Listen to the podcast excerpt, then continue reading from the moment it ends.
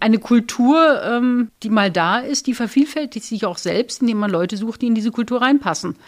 Deswegen ist es, glaube ich, auch so wichtig, so eine Kultur wirklich immer bewusst am Leben zu halten. Wenn man sie einmal verliert, ist es wahnsinnig schwer, sie wieder aufzubauen.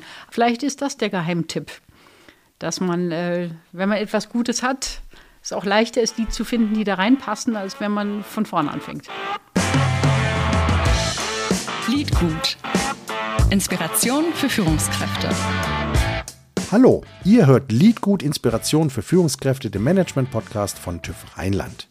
Ich bin Tobias Kirchhoff und gemeinsam mit meinen Gästen bespreche und hinterfrage ich aktuelle Leadership-Konzepte und Ideen.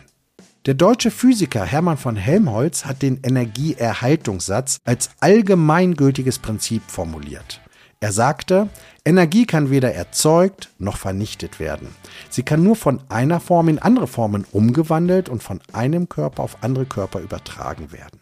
Heute leben wir in einer VUCA-Welt, also volatil, unsicher, komplex und mehrdeutig. Themen wie Energiekrise, Energiewende, zu wenig Energie und Zukunft der Energie sind nur einige Schlagworte. Aber wie passt das zusammen? Was ist denn jetzt die Zukunft der Energie und wie führt man ein Unternehmen, das sich per Definition der Zukunft der Energie verschrieben hat? Das möchte ich von unserem heutigen Gast erfahren. Unser heutiger Gast ist Sophia Eltrop, Vorständin IT, Finanzen, Personal bei der Naturstrom AG aus Düsseldorf.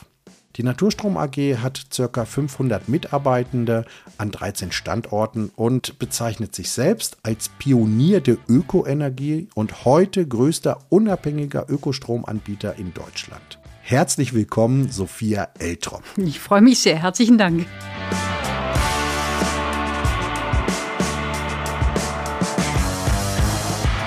Welche Rolle spielt Klimaschutz für Sie persönlich?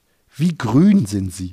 Ja, das ähm, reiht sich bei mir eigentlich in die gesamte Lebensgeschichte insofern ein, als für mich Klimaschutz gar nicht jetzt ein singuläres, besonderes Thema der letzten zehn Jahre ist, sondern ich bin groß geworden mit einer Mutter aus der Landwirtschaft, die äh, uns Kindern eigentlich früh immer beigebracht hat, im gesamten Leben auf die Natur zu achten ich habe lange auf dem Lande gelebt. Heute bin ich überzeugte Städterin. Ich lebe einfach gerne in der Stadt, aber ich habe bis heute nicht aufgehört, darauf zu achten, in jedem Jahr, äh, wie die Ernte in welchen äh, Bereichen läuft, ob irgendein Sturm irgendwo Bäume niedergesät hat, sodass die äh, Forstindustrie Themen hat wie die Bäume heißen, wie die verschiedenen Früchte heißen, was auf den Märkten angeboten wird. Also mit diesen Themen und der Betonung bin ich groß geworden.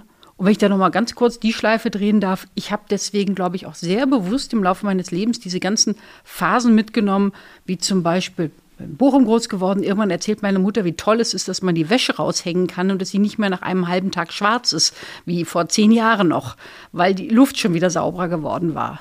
Oder man freut sich, wenn dann ein Minister durch den Rhein schwimmt und kriegt ins Bewusstsein, oh, die Flüsse sind plötzlich wieder sauberer. Ja. Oder ich fahre mal wieder dahin, wo wir früher auf dem Lande gelebt haben und sehe jetzt äh, Blumen in den Gräben, die früher durch die entsprechenden äh, Unkrautvernichtungsmittel alle weggesät waren. Und der Klimaschutz als Gesamtthema ist ja nun Überbegriff für all diese vielen Themen, die dahinter stecken und die sich eigentlich seit Jahrzehnten ähm, weiterentwickelt haben. Und zwar nicht nur ins Schlechte, sondern auch ins Gute. Und ich glaube, das zeichnet uns bei Naturstrom aus, dass wir die Optimisten sind, die sagen, es lohnt sich hier was zu machen und es gibt Dinge, die man machen kann. Und wir sehen das Ganze nicht nur äh, pessimistisch, sondern wir sehen es auch sehr optimistisch. Deswegen nennen Sie sich ja wahrscheinlich auch äh, Naturstrom, Telling Name. Da ist ja die Haltung quasi schon impliziert, dass Sie eben nicht nur positiv denken und die Sachen sehen, sondern auch die Guten sind, oder?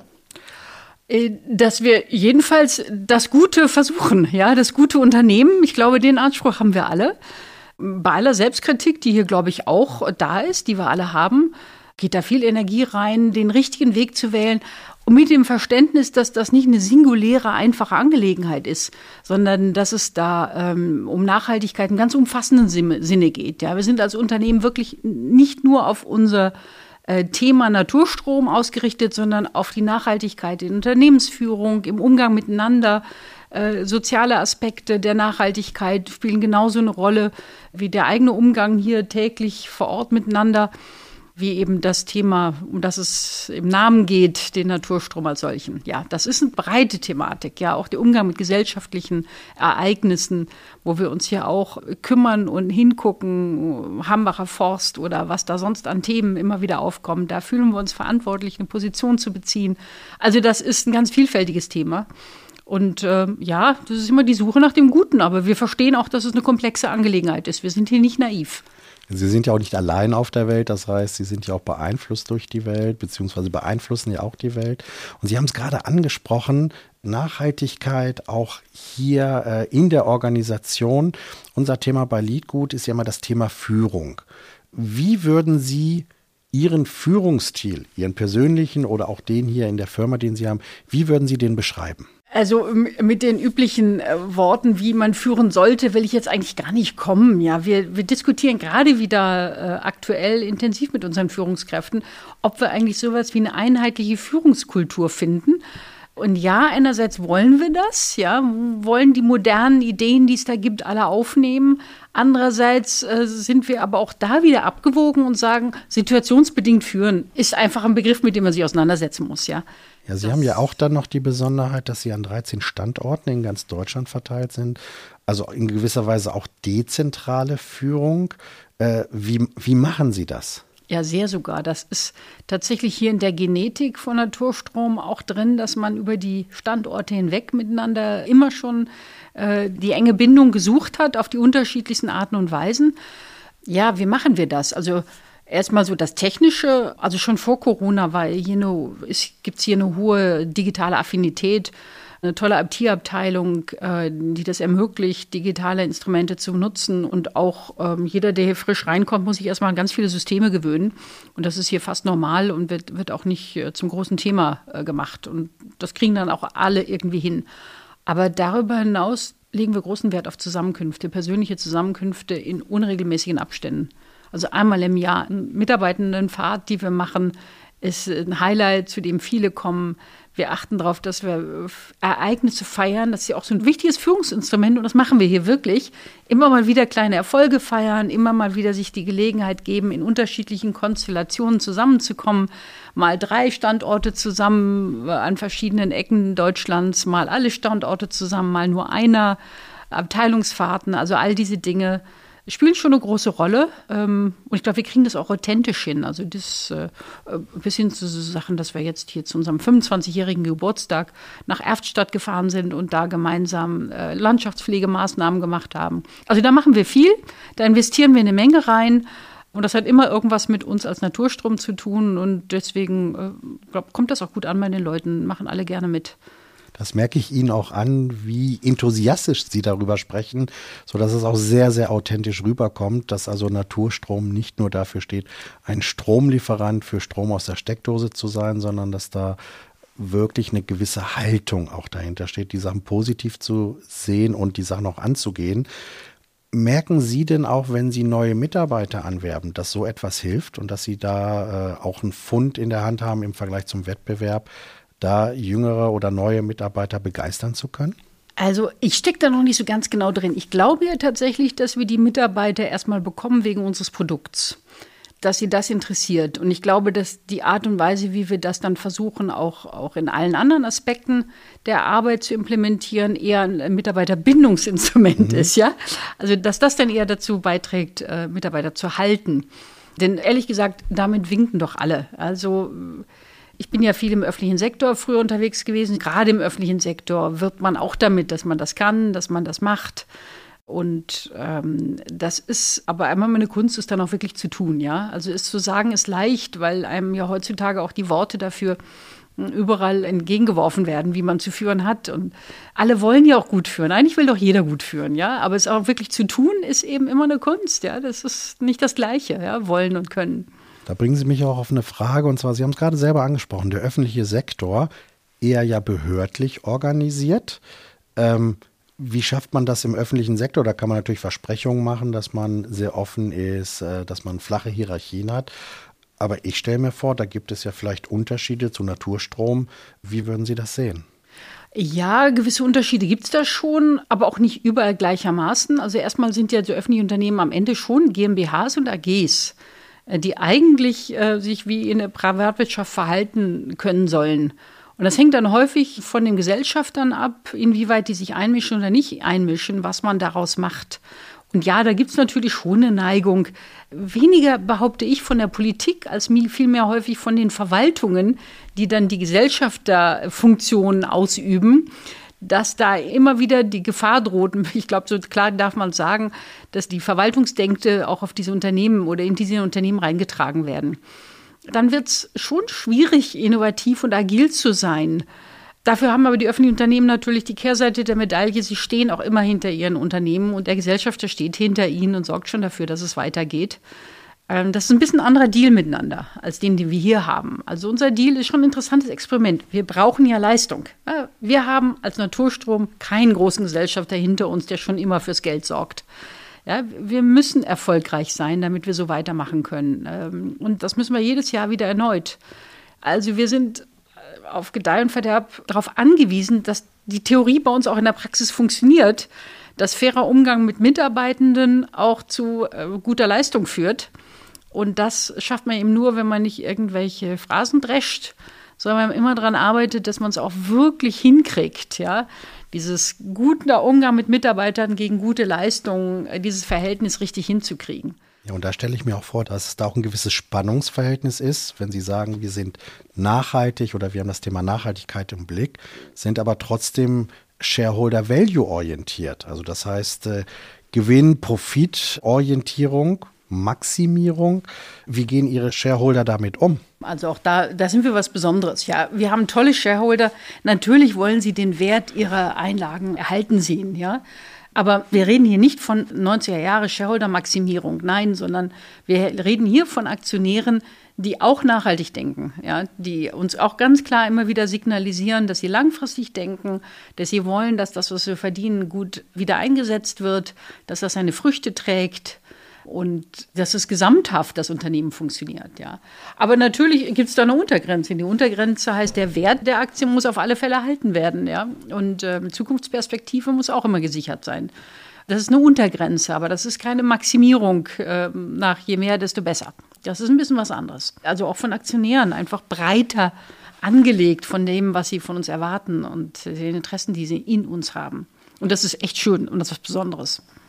Ja, und vielleicht sind Sie da auch schon auf einem halben Weg zu dem, wie neue Ökonomen, also zum Beispiel auch unter anderem ja die Maya Göpel sagen, wir müssen raus aus der Wachstumsökonomie, also Wachstum um jeden Preis, hin zu dieser zirkulären Ökonomie. Machen Sie sich darüber auch Gedanken? Ja, klar, weil äh, genau wie Sie sagen, wir versuchen den Beweis zu erbringen, dass das geht, sinnvoll ist und nachhaltig ist und dass es irgendwie äh, ausgewogen bleibt zwischen den Interessen von allen Beteiligten. Ja.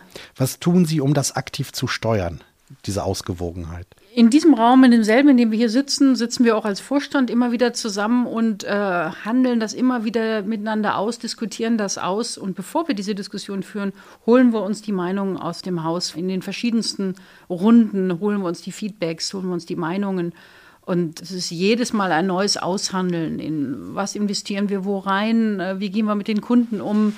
Wie gehen wir mit den Risiken um am Großhandelsmarkt, dem wir leider noch ausgesetzt sind, weil wir nicht allen Strom selber produziert bekommen?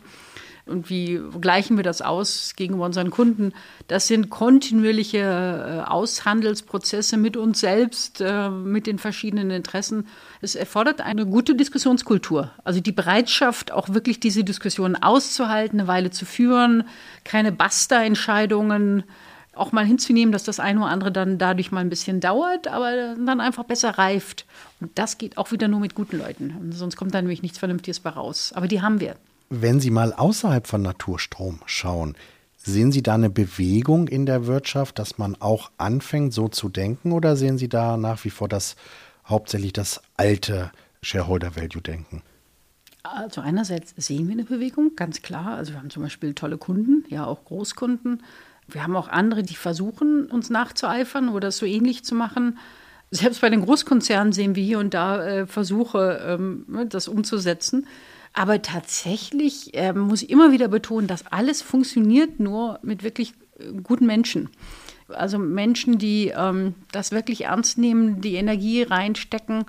Führen ist ja auch immer ein bisschen ist mal so eine Frage, wie viel gibt man wirklich von sich selber rein und wie viel macht man nach Schema F? Ja, wie viel ist man bereit, sich zu öffnen? Es ist anstrengend, gut zu führen. Das ist nichts, was man so mit links machen kann. Und in den Führungspersönlichkeiten Deutschlands gibt es eben diese, die das wirklich hinkriegen und die anderen, die es nicht hinkriegen. Gibt es die, die es nur wollen, ja, und die es irgendwie versuchen, so wie es auf Hochglanzbroschüren aussieht ohne dass sie verstehen, was alles erforderlich ist dahinter, um es auch wirklich äh, zum Leben zu bringen. Deswegen, ähm, ja, das ist jetzt eine gesellschaftliche äh, Einschätzung. Wie viele Leute können das eigentlich? Ja, ich sage mal, das ist eine hohe Kunst. Das können gar nicht so viele. Und ich habe in meinem Berufsleben auch viele Führungskräfte kennengelernt, die sich gar nicht so weit öffnen, dass sie die Anstrengung bereit sind zu unternehmen. Ja, die viel nach Schema F vorgegangen sind. Was ich dem einen oder anderen gar nicht übel nehme, weil es kostet Kraft, sich dem allem zu öffnen und das wirklich ernst zu nehmen. Das ist nichts mit links gemacht. An dieser Stelle machen wir eine kurze Unterbrechung, die ich für einen Hinweis nutzen möchte. Wenn ihr Fragen, Anregungen oder eigene Themenvorschläge habt, dann schreibt uns gern eine Mail an liedgut.tuff.com oder besucht uns auf unserer Webseite tuff.com liedgut.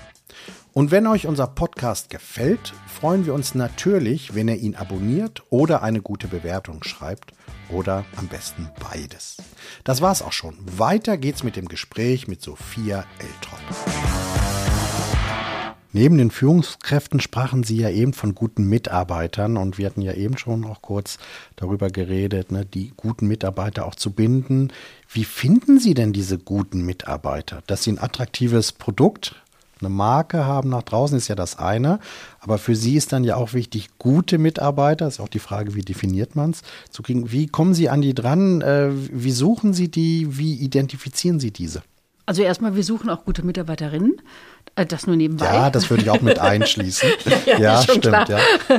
Nein, ähm, da sind wir so wie alle anderen. Das ist immer eine Kombination aus einer Personalabteilung und einer Führungskraft, die jemanden fürs Team sucht. Da sind wir jetzt ähm, vielleicht tatsächlich noch ein bisschen anders in den Gesprächen, die wir führen, in dem Abtasten von Persönlichkeiten, ob die reinpassen ins Team. Ähm, aber da tun wir eigentlich nur das, was in der Theorie alle anderen auch tun sollten.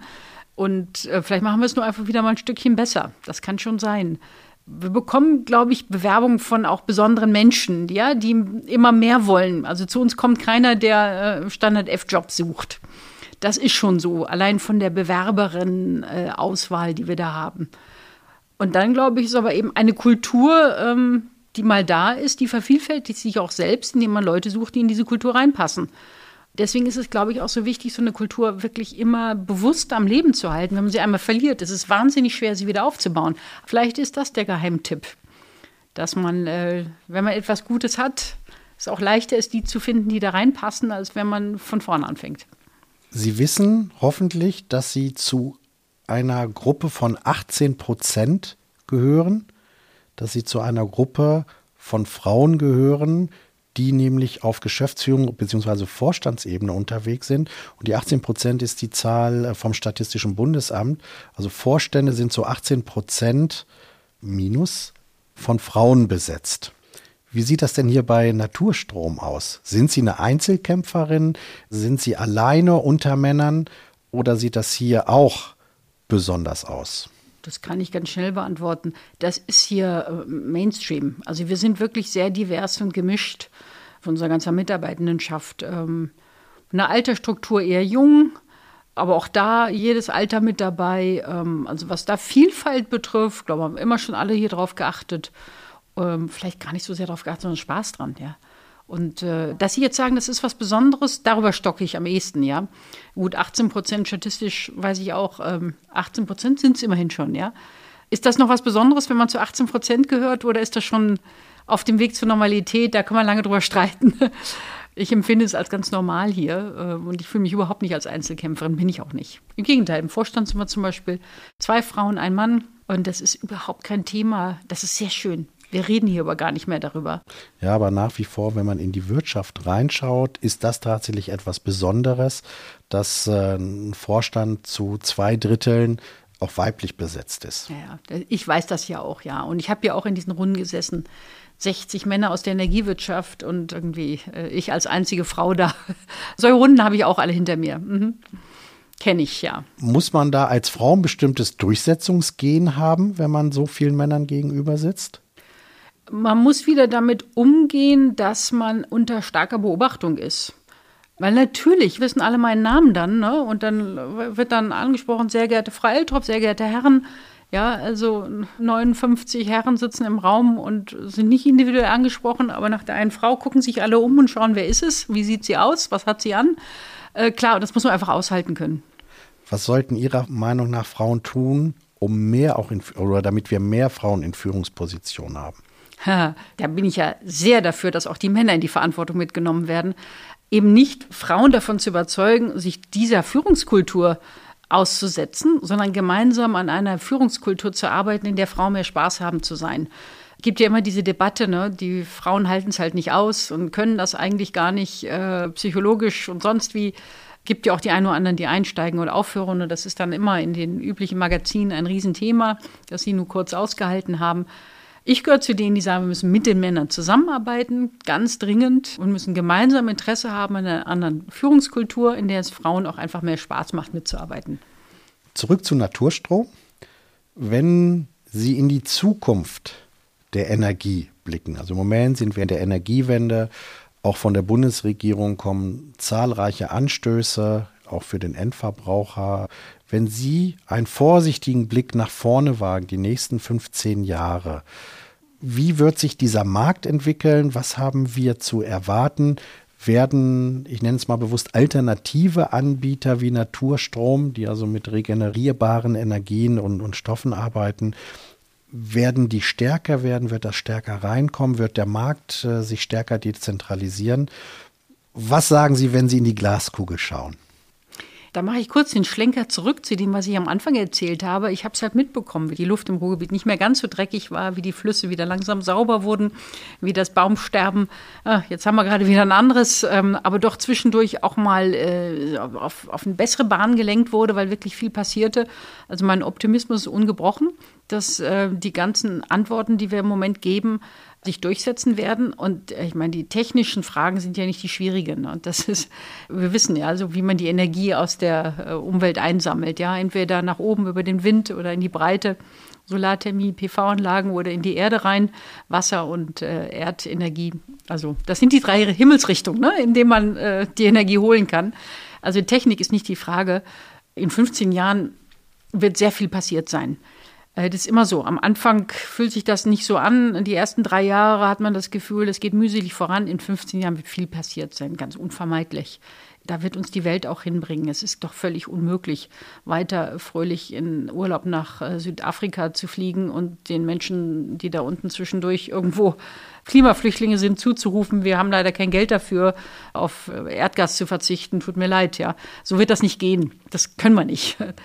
Der Druck wird steigen von außen und auch wenn im Moment immer noch viel Zweifel daran besteht, dass das wirklich alles so kommen kann und dass es wirklich alles möglich sein soll, wie sollen wir denn das Ganze bezahlen, wird die Realität uns einholen, dass wir gar keine Wahl haben und dass es anders noch teurer wird.